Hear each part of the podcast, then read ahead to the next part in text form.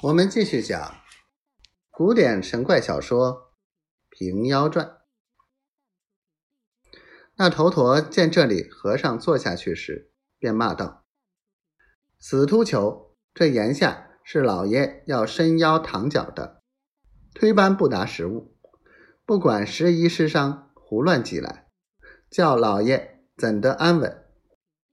担子和尚想到，哪里有这样出家人？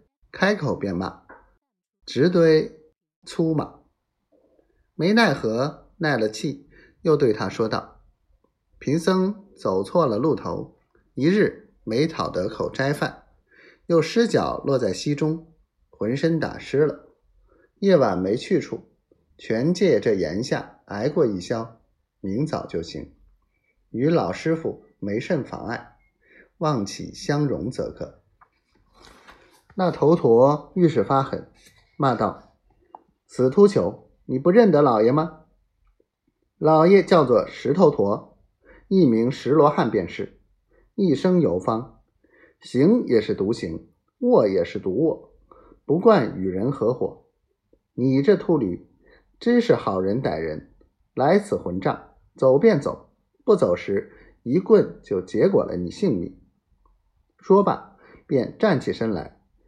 将手去摸那棍棒，担子和尚又饿又冷，身边又没有什么器械，只怕那头陀了得，敌他不过，慌忙立起道：“老师傅息怒，贫僧回避便了。”那头陀又骂道：“死秃球，怕你不回避，须是远远的与我闪开。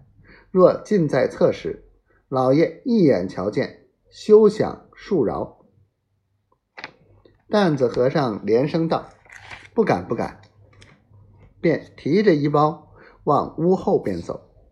黑暗中正不知哪里去好，信步走去，到得树林中间，只见一株大松树亭亭直上，约有百尺之高。心下想到：这树上倒好栖身，只是怎上得去？心生一计，便。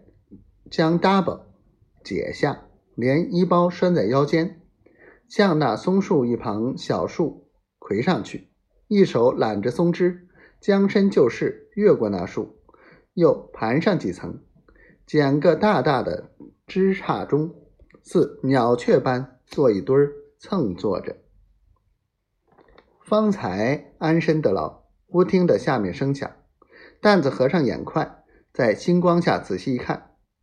只见那头陀提着齐眉短棍，在树林左右行来步去，东张西望，口里哼道：“死秃球，真个哪里去了？”